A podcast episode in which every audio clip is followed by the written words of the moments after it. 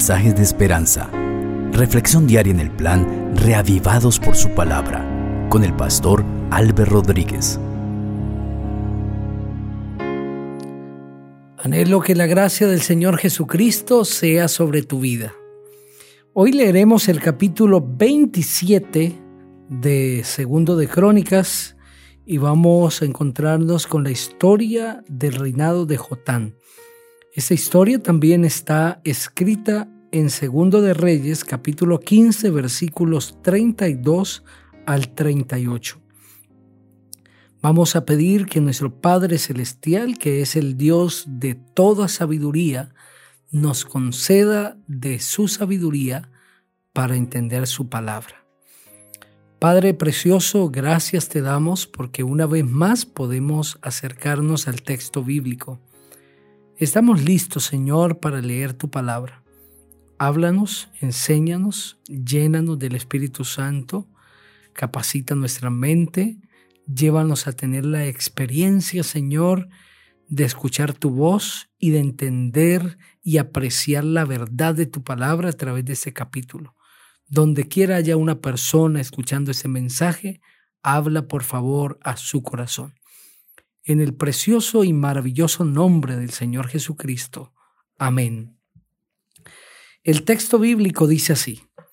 Jotán tenía 25 años cuando comenzó a reinar y reinó en Jerusalén 16 años. Su madre se llamaba Jerusa y era hija de Sadoc. Y Jotán hizo lo recto a los ojos del Señor, tal y como lo había hecho Usías, su padre, solo que no irrumpió en el santuario del Señor, pero el pueblo seguía corrompiéndose.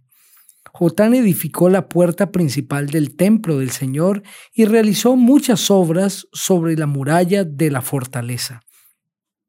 Además, levantó ciudades en las montañas de Judá y en los bosques construyó fortalezas y torres. También estuvo en guerra contra el rey de los amonitas y los venció, y ese año los amonitas le dieron 3.300 kilos de plata, 2.200.000 litros de trigo y 2.200.000 litros de cebada. Esto mismo entregaron durante el segundo año y el tercero. Fue así como Jotán se hizo fuerte, pues preparó sus caminos delante del Señor su Dios.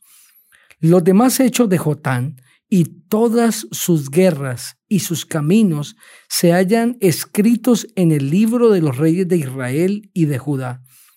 Tenía 25 años cuando comenzó a reinar y reinó en Jerusalén 16 años. Finalmente Jotán descansó entre sus antepasados y lo sepultaron en la ciudad de David y en su lugar reinó Acaz, su hijo. Amén. Jotán, este joven rey de 25 años, comienza a reinar en Jerusalén. Ejerce un reinado corto, 16 años. Y el versículo 2 dice que hizo lo recto ante los ojos del Señor, tal como lo había hecho Usía su padre, solo que no irrumpió en el santuario del Señor. Sin embargo, el pueblo seguía corrompiéndose. Jotán es un hombre que quiere hacer la voluntad del Señor, que ha recibido ejemplo de su padre, que ha entendido también las consecuencias de el desviarse del camino, de rebelarse con el Señor, de manifestar su desaprobación a la voluntad de Dios, porque vio a su padre morir de lepra y él sabía que esa lepra era la consecuencia de haberse apartado del camino del Señor y sobre todo de haber usurpado el lugar de los sacerdotes, ese lugar santo que solamente podían ocupar los sacerdotes, los descendientes de Aarón, el ofrecer sacrificios, incienso, el ministrar en el santuario. Por lo tanto, ahora Jotán, entendiendo esto, hace lo recto delante del Señor y el versículo dice que no irrumpió en el santuario del Señor. Es decir, la falta que cometió su padre no la cometió él. La verdad es que una de las formas sabias de vivir en este mundo es entender que no debemos repetir los errores de nuestros antepasados. Se equivocaron, cometieron errores, hicieron cosas que nunca debieron hacer. Como todo ser humano se equivoca. No necesitamos nosotros volver a experimentarlo, volver a repetir la historia. No necesitamos nosotros eh, practicar esas mismas prácticas dañinas y equivocadas para entender que está mal. Somos inteligentes y debemos usar nuestra inteligencia para entender que debemos ir por otro camino diferente a este porque ya hemos visto los resultados. Y esto es lo que hace Jotán. Hace lo recto delante del Señor. No irrumpe en el santuario, no comete la misma falta, porque él ya conoce las consecuencias. Y el versículo 2 termina diciendo, pero el pueblo seguía corrompiéndose. A pesar de que este hombre está buscando al Señor, el pueblo sigue en su terquedad, de abandonar el camino del Señor y de no someterse a la voluntad del Señor.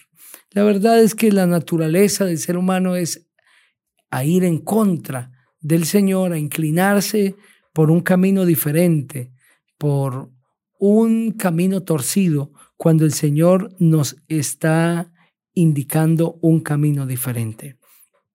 A pesar de que Jotán hace lo recto delante del Señor y el Señor lo prospera, tiene que guerrear, porque el versículo 5 dice que estuvo en guerra contra el rey de los amonitas y lo venció. Y ese año los amonitas le dieron tres mil kilos de plata, dos mil doscientos litros de trigo y dos millones doscientos mil litros de cebada. Y eso mismo entregaron durante el segundo año y el tercero. ¿Por qué Jotán tiene guerra y vence? Porque el Señor está con él. Esa historia la vemos repetida en el pueblo de Israel. Cada vez que el pueblo peleaba, batallaba, pero de la mano del Señor, ese pueblo prosperaba, iba en el camino del Señor, ese pueblo iba avanzando, pero en la medida que el pueblo se apartaba del camino, perdían. En la medida que el pueblo dejaba de caminar con el Señor, ahora salían a las guerras y perdían en las batallas. Cuando nosotros caminamos con Dios, hay victorias. No significa que no habrán batallas, porque el versículo 5 dice claramente, también estuvo en guerra contra el rey de los amonitas. Habrán batallas, habrán guerras que librar, pero los venceremos, como fue el caso de Jotán. Habrá victorias. Los hijos de Dios enfrentamos batallas duras, guerras inesperadas y que nos quieren derrumbar, devastar, pero de la mano del Señor somos más que vencedores en todo. De la mano de Dios somos más que vencedores. Y se requiere justo eso, un caminar con el Señor para poder lograr la victoria. Seguramente estoy hablando para alguien que está en la batalla, que está en la guerra, que está luchando por vencer y que parece que no lo va a poder lograr.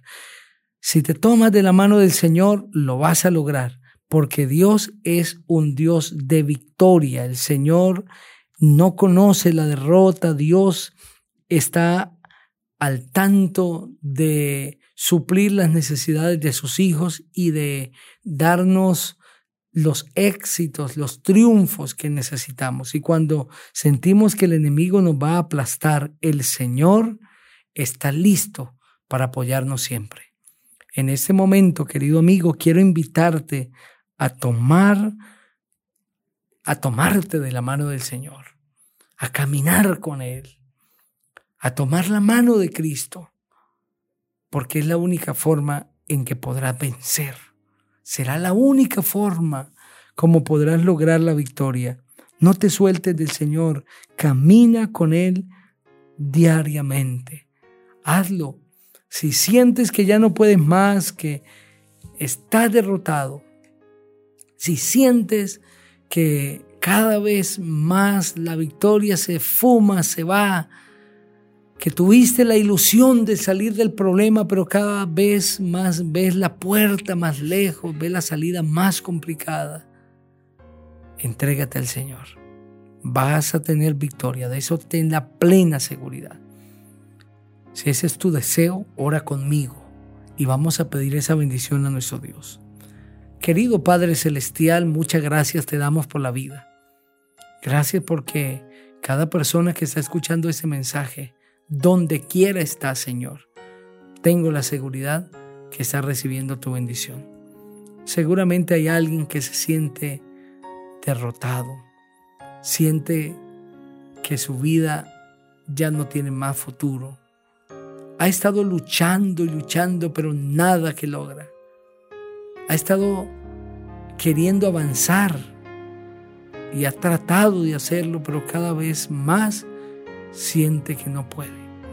Pero en Cristo Jesús hay victoria. Y quiero pedirte, Señor, que le tomes en tus manos y le des la victoria en el nombre de Cristo Jesús.